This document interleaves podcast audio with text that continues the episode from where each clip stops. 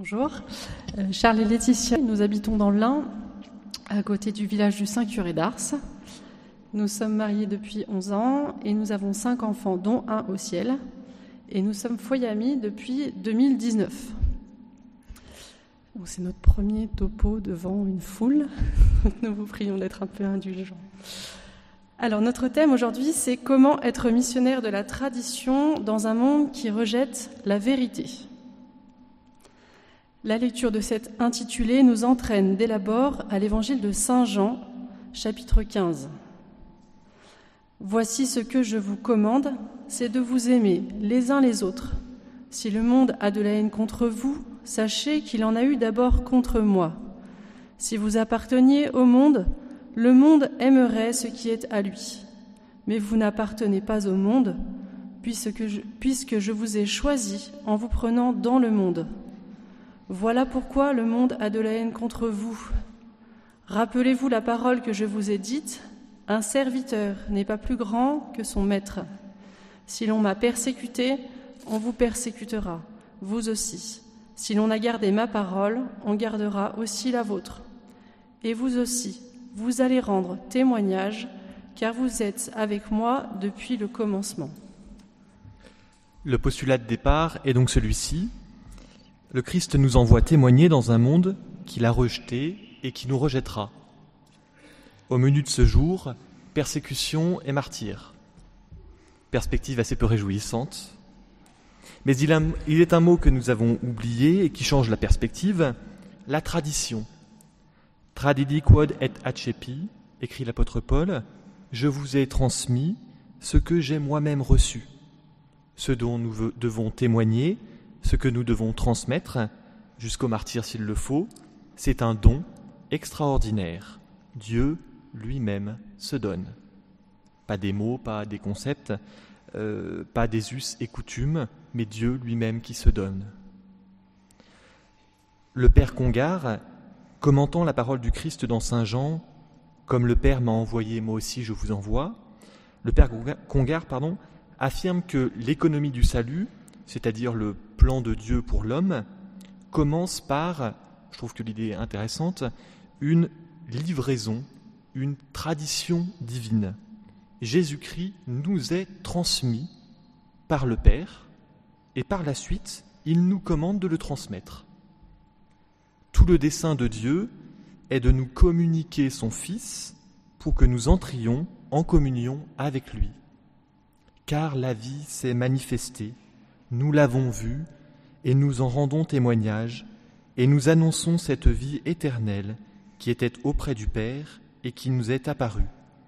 Ce que nous avons vu et entendu, nous vous l'annonçons, afin que vous aussi, vous soyez en communion avec nous. Quant à, notre communion, elle est avec le Père et avec son Fils. C'est dans la première épître de Jean. En somme, la tradition c'est une livraison par laquelle le don du Père se communique à un grand nombre à travers l'espace et dans la suite des générations. Pour résumer le résumé, on peut dire avec Bossuet, l'Église, c'est Jésus-Christ répandu et communiqué. Nous voudrions donc dégager quelques pistes pour nous aussi aujourd'hui transmettre ce que nous avons reçu malgré les oppositions du temps. Alors notre premier point sera lire les Écritures à la lumière de la tradition et du magistère vivant de l'Église. Alors ces quelques mots ne sont jamais des directives mais seulement des témoignages. La première chose, c'est de prendre conscience et d'approfondir ce que nous avons reçu. Il faut nous imprégner de la parole de Dieu et chercher à en pénétrer le sens grâce au magistère. C'est bien évidemment le travail de toute une vie. Il est de notre devoir de nous nourrir et de nourrir notre lecture des évangiles. La traduction en langue vernaculaire de la Bible a permis aux fidèles, au cours du XXe siècle, de s'approprier la parole. Mais cette appropriation personnelle doit se faire en recherchant fidèlement l'enseignement du Christ nous devons lire les Écritures à la lumière de la tradition et de l'enseignement de l'Église. C'est ce qui nous différencie du sola scriptura des protestants. Le concile de Constantinople, 28 février 870, affirme Désireux de marcher sans encombre sur la voie royale et droite de la justice divine, nous devons garder comme flambeau toujours brillant, illuminant nos pas qui vont à la suite de Dieu, les ordonnances et la pensée des saints-pères.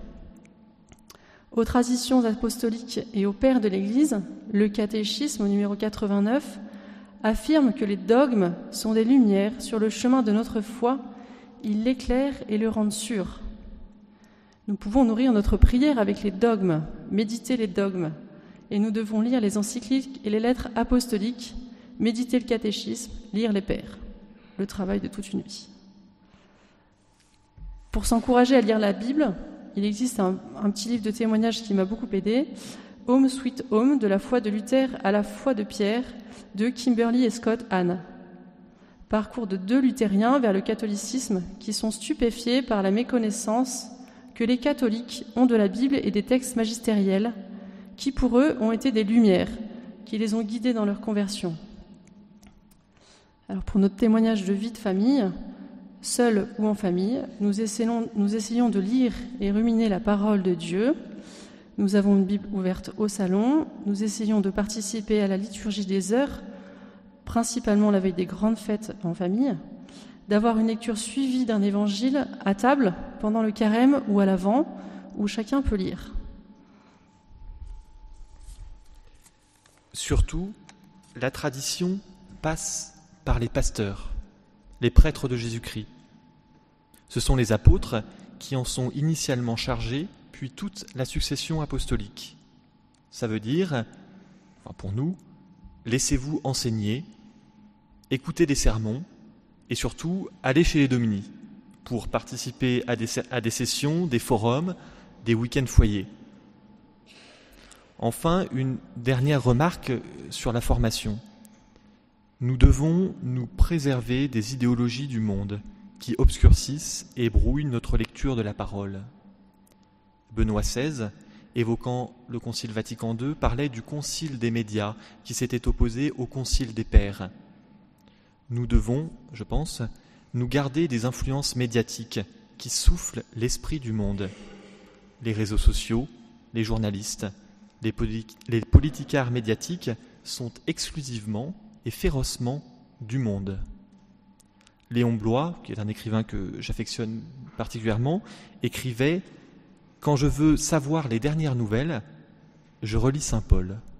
Et c'est bien suffisant. Alors deuxième point, la liturgie. La liturgie est un lieu essentiel de transmission de la tradition des traditions. C'est dans le catéchisme de l'Église catholique au numéro 83.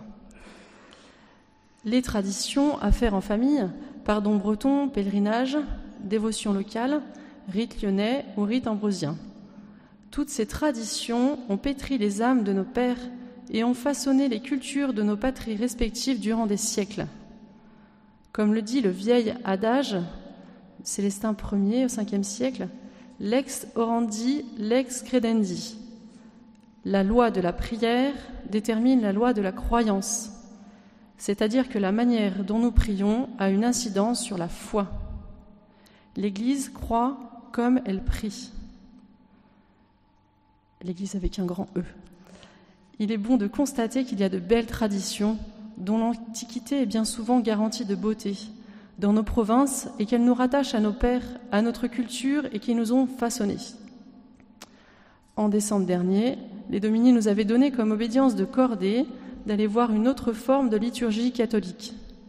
La rencontre avec la liturgie de tradition byzantine a été extraordinaire pour nous. Nous ne pouvons que vous encourager à aller à la rencontre de ces belles traditions de l'Église participer à des pardons bretons, des processions, à des pèlerinages et dévotions oubliées. Après les traditions locales, la tradition et la liturgie. Dans le motu proprio Summorum Pontificum, le pape Benoît XVI, de vénérée mémoire, avait libéralisé la célébration de la forme extraordinaire du rite arguant que le missel romain issu du Concile de Trente et réédité en 62 n'avait jamais été abrogé. Il écrivait, évoquant notamment le travail du pape Saint Pie V, qui avait promu de, de nouveaux livres liturgiques à la suite du Concile de Trente, il écrivait C'est un fait, en tout cas, que la liturgie, selon la, coutume de Rome, féconda non seulement la foi et la piété, mais aussi la culture de nombreux peuples, a été un stimulant pour la vie spirituelle d'innombrables saints, et qu'elle a affermi beaucoup de peuples dans la vertu de religion et a fécondé leur piété. Pour notre part, nous avons la joie, depuis plusieurs années, d'aller chaque été, pendant une semaine, prier à l'abbaye Notre-Dame de Foncombeau, avec des moines qui vivent de la liturgie extraordinaire. Nous découvrons et nous redécouvrons la messe traditionnelle, que d'aucuns appellent la messe de toujours, le latin comme langue sacrée, son chant grégorien, ses processions, son silence. Le, cardinal, Ratzinger, c'était en, en 2000, s'extasiant devant les messes privées matinales de ces moines de Foncombeau, s'exclamait L'Église catholique, c'est ça.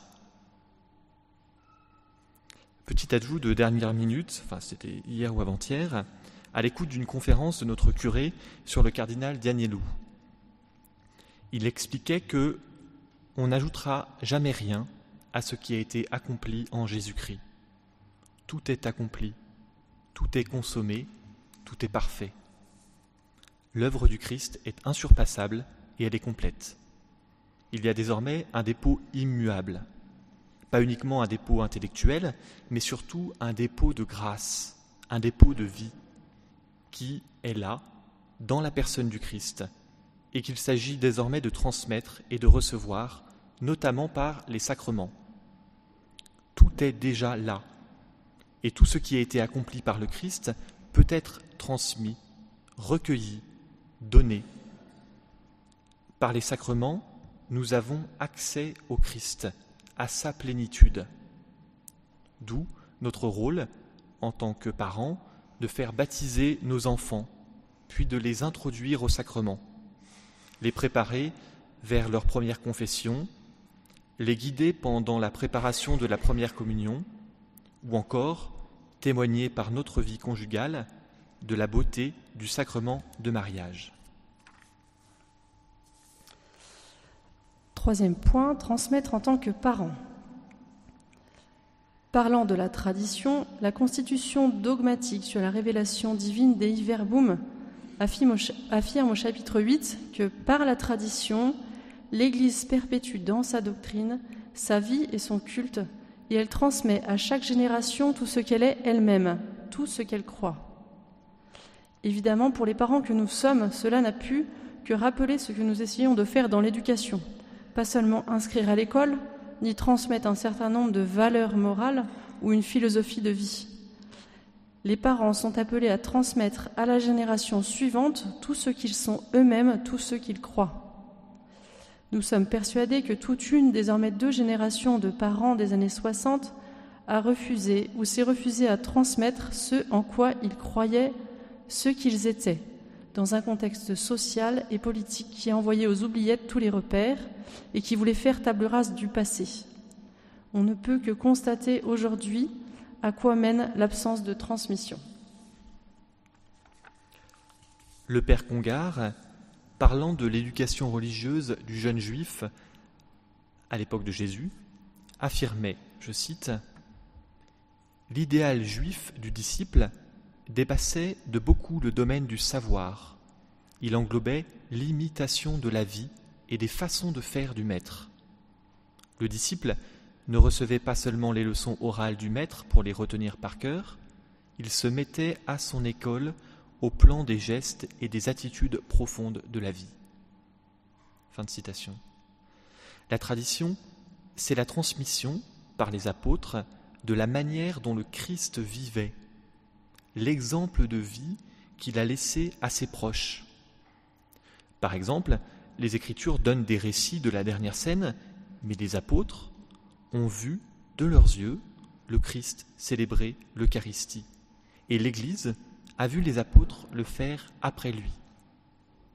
Concrètement, en tant que chrétiens, nous nous efforçons de nous modeler sur le Christ. C'est l'imitation de Jésus-Christ, d'où le titre d'un des écrits spirituels les plus importants du Moyen Âge. C'est aussi ce que nous recherchons dans la méditation des mystères du rosaire, où nous nous mettons à l'école de la Vierge Marie pour imiter les vertus du Christ. Alors en famille, pour nous encourager à transmettre des modèles, eh bien, euh, nous avons la vie des saints. Écouter, lire leur vie, les prier. Tous ces saints sont pour nous de nouvelles amitiés au ciel et de nouveaux exemples et applications concrètes de vertus. Alors habitant à la campagne, nous faisons beaucoup de kilomètres en voiture, donc nous écoutons beaucoup de, récits euh, de saints où ils me disent bien euh, Maman, tu mets bien pause. Dernièrement, la vie de Sainte Philomène, nous l'avons découverte, la petite préférée du Saint curé d'Ars, que nous pouvons prier pour la foi et la pureté, la vie de Saint Charles de Foucault pour le courage du témoignage, Notre-Dame de Fatima comme encouragement à prier le chapelet pour la paix et la conversion des pécheurs. Quatrième lieu pour être missionnaire de la tradition dans ce monde qui rejette la vérité, l'école. Après la transmission de la tradition dans la famille, on ne peut pas ne pas parler de ce qui se passe aujourd'hui à l'école. Au menu, wokisme et dictature du relativisme. Le père Joël Guibert affirme que, je cite, le mythe du progrès devient un mensonge éhonté lorsqu'il affirme que le présent est forcément meilleur que le passé et qu'il faut faire table rase de la tradition, voire tout reconstruire en parfaite opposition avec les siècles passés et la tradition. Et il est clair que l'école est un bon outil au service des progressistes. Cela fait des années que certains pouvoirs et idéologues se sont emparés de l'école, aussi bien publique que privée, pour mettre en œuvre leur programme de déconstruction. Pour reprendre le titre d'un ouvrage de François-Xavier Bellamy, déjà cité, les nouvelles générations sont des déshérités. Il écrit La crise de la culture, de l'éducation, de la famille, des autorités traditionnellement investies dans la responsabilité sociale de la transmission, cette crise n'est pas un échec, contrairement à ce que nous pourrions penser superficiellement. Elle est au contraire le résultat d'un travail réfléchi, durable, explicite. Donc, à nous parents, grands-parents, éducateurs, vigilance sur l'école. concrètement, il faut surveiller ce qui se passe dans les établissements, être très à l'écoute des contenus de ce qui est enseigné, et il faut être le plus présent à la maison, le plus présent à la maison pour être les premiers relais de la transmission. Si les campagnes du XXe siècle comptait sur l'école de la Troisième République pour instruire les enfants et avait confiance en l'autorité des maîtres d'école, nous ne pouvons plus, en toute confiance, laisser l'école instruire nos enfants. Point n'est besoin, ici, d'évoquer l'entrisme du planning familial ou d'ACT-UP à l'école, ni du niveau de réflexion de certains cours de MC, enseignement moral et civique. Si certains tentent de nous faire prendre les vessies pour des lanternes, faisons confiance à la nature pour retrouver le sens commun. Une affiche célèbre disait La terre, elle, ne ment pas. Il faut s'enraciner dans la tradition et observer la nature. Non, l'homme n'est pas un animal quelconque. Non, il n'y a pas de complot des hommes contre les femmes. Et non, un homme ne peut pas être enceint ni une femme être parent un et deux. Un cinquième point, la mission catéchiser avec amour. Pour être missionnaire de la tradition dans un monde qui rejette la vérité, nous devons nous laisser enseigner et par la suite transmettre ce que nous avons reçu. Tradidi quod et accepi. Je vous ai transmis ce que j'ai moi-même reçu. Jésus nous dit dans Saint Matthieu chapitre 28, Allez de toutes les nations, faites des disciples, baptisez-les au nom du Père, du Fils et du Saint-Esprit, apprenez-leur à observer tout ce que je vous ai commandé, et moi je suis avec vous tous les jours jusqu'à la fin du monde. C'est le Christ lui-même qui nous le commande. Le cardinal Sarah, dans son ouvrage Pour l'éternité, écrit Si nous avons peur de proclamer la vérité de l'Évangile, si nous sommes intimidés et craignons les critiques et les attaques du monde laïciste, si nous avons honte de dénoncer les graves déviations dans le domaine de la doctrine et de la morale, si nous nous accommodons à ce monde, alors les paroles prophétiques d'Ézéchiel tomberont sur nous comme un sévère reproche divin, malheur aux pasteurs d'Israël qui se paissent eux-mêmes. Au contraire, celui qui est fidèle à la tradition, à ce que les apôtres nous ont transmis du Christ depuis 2000 ans, n'est pas une feuille morte livrée au vent du monde. Il est libre. Il exerce la grande liberté des enfants de Dieu. Gustave Thibon, le philosophe ardéchois, disait Être dans le vent, c'est une ambition de feuille morte. Il n'est pas si facile de trouver un enseignement catéchétique catholique, mais il y a des grâces d'État pour les parents et les éducateurs pour faire eux-mêmes ce catéchisme. C'est à nous, parents, qui avons reçu l'Esprit Saint, en premier ressort de veiller à la bonne transmission du dépôt de la foi, quitte à le faire nous-mêmes, en nous équipant des bons outils. La pastorale en milieu scolaire est aussi un lieu important où ceux qui ont eu la chance de recevoir doivent transmettre à leur tour. Nous qui avons reçu, à charge pour nous de transmettre. Il est vrai aussi que être catéchiste, c'est une mission difficile et parfois ingrate, où l'on ne voit pas toujours les fruits de ce que nous avons semé. Engagez-vous, qu'il disait. Mais le premier objet de la transmission est le témoignage de l'amour, avec un grand A. C'est vraiment le cœur de la tradition. Dieu est amour. Et le Christ d'affirmer À ceux-ci, tous reconnaîtront que vous êtes mes disciples, si vous avez de, de l'amour les uns pour les autres. Et plus loin, si vous gardez mes commandements, vous demeurerez dans mon amour, comme moi-même j'ai gardé les commandements de mon Père, et je demeure dans son amour. Jean 15. Dans Deus Caritas Est, Benoît XVI affirmait que l'histoire de l'Église est une longue chaîne de témoins de la charité du Christ, notamment dans les monastères. Dans le face-à-face avec le Dieu qui est amour, écrivait Benoît XVI, le moine perçoit l'exigence impérieuse de transformer en service du prochain, en plus du service de Dieu, toute sa vie. C'est pour ça qu'il est utile de, côtoyer les domini et de voir vivre des moines. La tradition monastique issue de Saint Benoît est une transmission ininterrompue de quinze siècles. En regardant les moines, dans l'exercice quotidien de la charité, des vertus chrétiennes, dans le calme, la paix et l'ordre, en les observant dans cette vie communautaire qui leur permet d'être constamment à la recherche de Dieu, nous avons un aperçu du royaume. Tout à l'heure, à l'office du milieu du jour, nous dirons cette belle prière qui résume admirablement bien l'exigence qui doit être la nôtre pour témoigner de la tradition. Mon Dieu, faites l'unité des esprits dans la vérité et l'union des cœurs dans la charité. Au début de notre propos, nous citions l'apôtre Saint Jean. Si vous apparteniez au monde, le monde aimerait ce qui est à lui, mais vous n'appartenez pas au monde, puisque je vous ai choisi en vous prenant dans le monde. Voilà pourquoi le monde a de la haine contre vous.